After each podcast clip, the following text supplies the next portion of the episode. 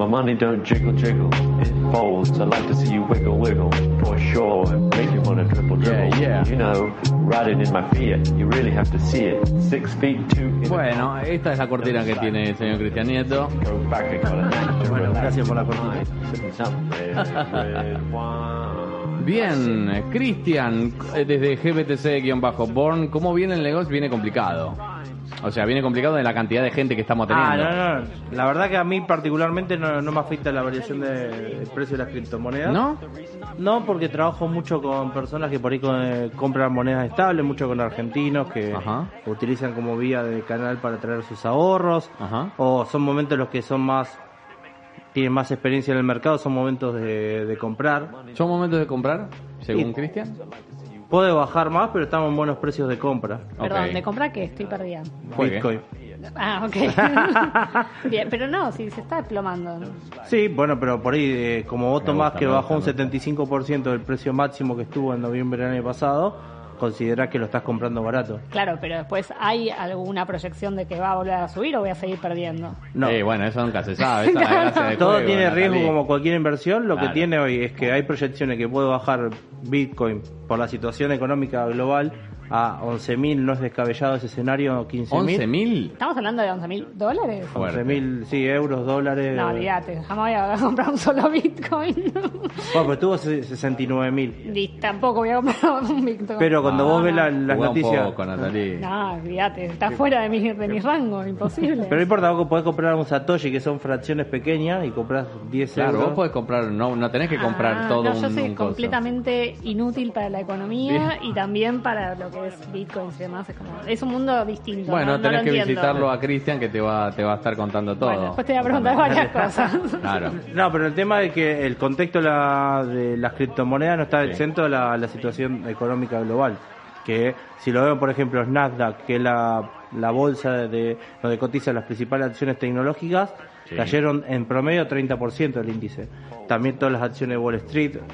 Ni que hablar de, bueno, todo tiene sus coletazos, también tiene que ver mucho lo que hablamos hoy en la introducción, el tema de los combustibles. Sí, está picándose fuerte eso. Se picó. Pero tiene que ver con, oigan, todo con la guerra. El otro día me mandaste un muchacho muy bien, ¿eh? Muy interesante lo que contaba el muchacho Bruno de IPF. Sí, bueno, Eh, sabe, si no sabe, el sí, chi- si no sabe, claro, ¿qué hacemos, no? Este, y la verdad que sí, que está complicado. El tema de la guerra con Ucrania hace que todo se vaya al, al bombo, ¿no? Más que todo afecta que estamos hablando que, que Rusia es un jugador fuerte en la cadena de suministro de, de combustibles eh, fósiles, digamos, lo que es petróleo y lo que es gas. Y además también la, la lucha geopolítica de vuelta entre Occidente y Oriente, o sea, entre el Sí. bloque ruso, y hace que se empiece a canalizar de otra forma de- o busquen canales alternativos para empezar a, a restringir, el, eh, o en realidad lo que quieren los gobiernos de Europa y Estados Unidos es como tiene muchos ingresos Rusia a través de la, la venta de recursos naturales como son el petróleo y el gas, tratan de que deje de tener canales de venta, principalmente Alemania, Francia y Europa del Este, entonces te quieren restringir. El tema que ese, ese la restricción hace que se restringe la oferta y como en cualquier mercado se restringe la oferta y si la demanda se mantiene constante, aumentan los precios. Bien. Y entonces eso hizo que ahora esté el, los combustibles en un... están la, lo que sería la, la gasolina 2,10, 2,14 y el, lo que es el gasoil 2,07. Lo, lo preocupante es que estamos viendo que los combustibles que nosotros cargamos en nuestros Estaba las coches puteadas Sergio el otro día porque ya estaba en 2 euros, bueno, 2 con 10 y 2 con... Me dijeron que para agosto, yo tengo un, un gurú que no es de pegar nunca una, pero, pero un día va a pegar una y me dijo, en agosto se va a ir a 3 te voy a decir un dato a ver complementando al, al gurú. al gurú. Eh, estamos hablando que en promedio los combustibles desde que comenzó la guerra aumentó un 33%. Pero eso es con lo que nosotros cargamos. Hay mercados financieros que reflejan el precio del barril de petróleo, lo que es el mercado en Texas o en Londres, y eso ya aumentaron un 56%, un 47%. Entonces, si hacemos matemática básica, vemos que todavía tiene un recorrido. Atención. Entonces, capaz de tu gurú, Atención, ojo, por ahí la pegan, ¿eh? Bueno, 672-820-912 si quieren alguna pregunta. Bueno, acá en Nanana Hey Shoot decía Cristina, la vida re famosa, claro. Es el día de la Ah, vida, feliz día sí, no, Cristina. pero, mm, Es famosa, es viuda. A ver, Sí. Sergio, ¿se está hablando de que Es va a llegar a los igual, 3 sí. euros el litro de gasolina? Sí, lo acabo de decir. Se ve que Gracias. Ve con que- delay. Está con delay, está con delay el Twitch. Está con delay, Sergio. Eh, bueno, y eso va a repercutir en todo. Tengo Bueno, pero es este que gurú yo- también, atención, Apa. este gurú también salió a comprar como loco gas. Porque dice, el invierno va a estar difícil, ya se está anticipando el invierno de acá. Lo que pasa es que cambiar la cadena de suministro, la matriz de, de, de- de combustibles que tiene Europa, no lo puede hacer, ay, bueno, me confundí o cambiemos. Tardan entre 4, 7, 10 años. Por ejemplo, construir centrales, eh, centrales nucleares para generar Claro. energía tardas 8 años. Bien, Entonces, nos estamos metiendo en el orto. entonces está complicado, digamos, eh, querer cambiar la dependencia del, del gas y del petróleo ruso. Claro. Y ese gas, por ejemplo, si lo empezás a comprar en barcos desde Estados Unidos, eh, te sale mucho más caro. O lo traes de otros lados más, más lejanos. Entonces ese sobreprecio lo tenés que pagar. Y estamos hablando en una punta que es el combustible, en el punto de carga de las estaciones de las gasolineras. Sí. Pero queda la otra parte todavía que después se traslada a precios de comida y demás porque desde que se produce un paquete de arroz hay que llevarlo Claro. Al supermercado o al mayorista y después hay que llevarlo Ahora a... estaban diciendo en- que en Alemania ahora te, vos tenés cualquier proyecto de diga, che, estoy, creo que estoy desarrollando un poco de combustible, te, te da guita. Ah, mira. Hacia Alemania está tirando guita cualquiera que tenga un proyecto para no utilizar el gasoil o el gas. Este, y ahora volvieron, ahora están a full con las energías renovables, ahora son todo Greta Thunberg. El tema es que Alemania depende, eh, si no recuerdo mal, así entre un 40 y un 50% del gas ruso. Claro. Ah, No es joda, No, no, digo. por eso te digo, eh, me, me, me, lle- me llevó la preocupación este gurú, porque me dijo, se viene una fuerte Lo en pasa- invierno. lo que pasa es que cambió mucho las condiciones geopolíticas y económicas el inicio de la guerra con Ucrania. Eh, En una puja entre el nuevo orden mundial entre Estados Unidos por un lado y el otro lado el bloque China-Rusia. Y cada uno pujando, digamos, manteniendo los intereses que más les sirva a cada uno. Y en el medio el teatro de operaciones es Europa. claro. Que estamos ahí Buen- en el buen medio. timing para venir acá, timing. ¿no? Claro, buen timing. pero Mare que viene, viene, viene metiendo hits desde el 87. Yo Ya del la Copa- 88. ya, la, ya la Copa del Mundo fue en el 86 y me la perdí. Claro. O sea, imagínate, así arranqué. Así arranqué, nací un año tarde. Eh, te vuelvo de nuevo a, a cripto. ¿Cómo ves el escenario? Si bien no podemos responder lo que dijo Natalia, bueno, ¿cuándo? Así ya compra en el Claro, sí, momento. porque- no, ¿hasta yo cuándo? soy la peor. ¿viste? Pero para vos dijiste que se puede ir a 11. Hay como ciertos valores en donde hay como, no sé si se llama resistencia o Sí. no, eh, que es como que, no sé, como que se aguanta. El punto, sí, punto de soporte, Exacto. que lo que sería según la- la oferta o demanda que haya en esos puntos, si se rompen esos esos puntos, tienden lo- los analistas A bajar más. a romper ese punto de soporte y caer más. Hay ¿Y posibilidades si de que se rompe para arriba, tira para arriba o no? Sí, depende Ok. del volumen que haya. Si rompe para arriba, empieza eh, la tendencia de las órdenes, porque mucho, ¿Por eso no baja de 19? porque muchos están comprando, hay muchas órdenes manteniendo ese precio. El tema es que cuando rompa la resistencia, alguna noticia negativa puede ir para abajo. Hoy las noticias que van a atender de la economía en general son negativas. Entonces no es descabellado que, que, que los inversores quieran asumir menos riesgo y se vayan a activos más seguros, como son, por ejemplo, bonos del Tesoro de Estados Unidos en las finanzas internacionales o monedas estables esperando más bajadas. Ok. Entonces, Hoy vos qué notás en tu, en el en GBTC Born, que está aquí nomás en Aguilers, número 18. 18, en Aguilers 18.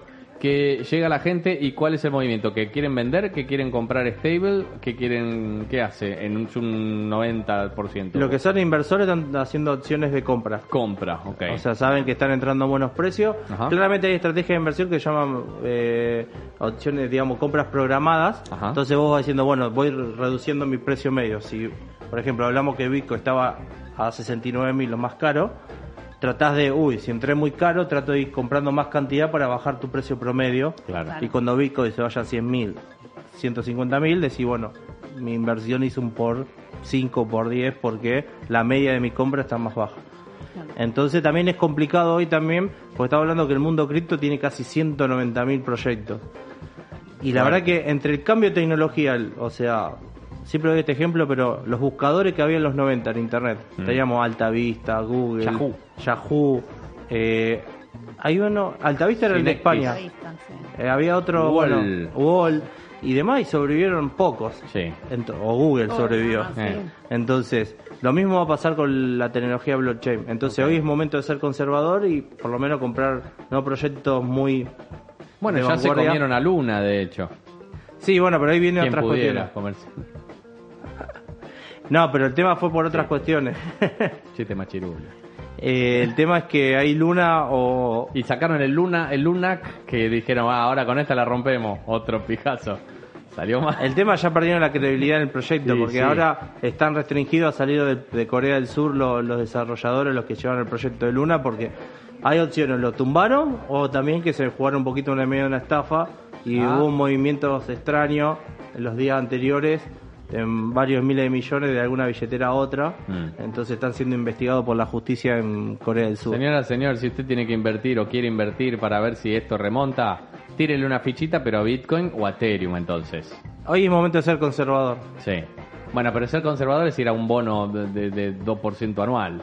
Depende, Por porque yo prefiero ser conservador en Bitcoin y Ethereum y creer en la tecnología. Lo importante es que tengan conocimiento. Pero no, no, no se vaca, como dicen algunos, no, esto porque se está yendo al tacho lo de Bitcoin y al final todo un, un gran, una gran mandala de la abundancia. No, yo creo que, por eso digo, cuando vos ves la- los fundamentales del mercado, y hay que ir al caso de Argentina, ah, ya que tengo mucho. Argentina es prácticamente vanguardia en cuestiones de, de cripto. Mira. Hay una comunidad muy fuerte, pero no es, digamos, de trade, de gente desarrolladores, de proyectos.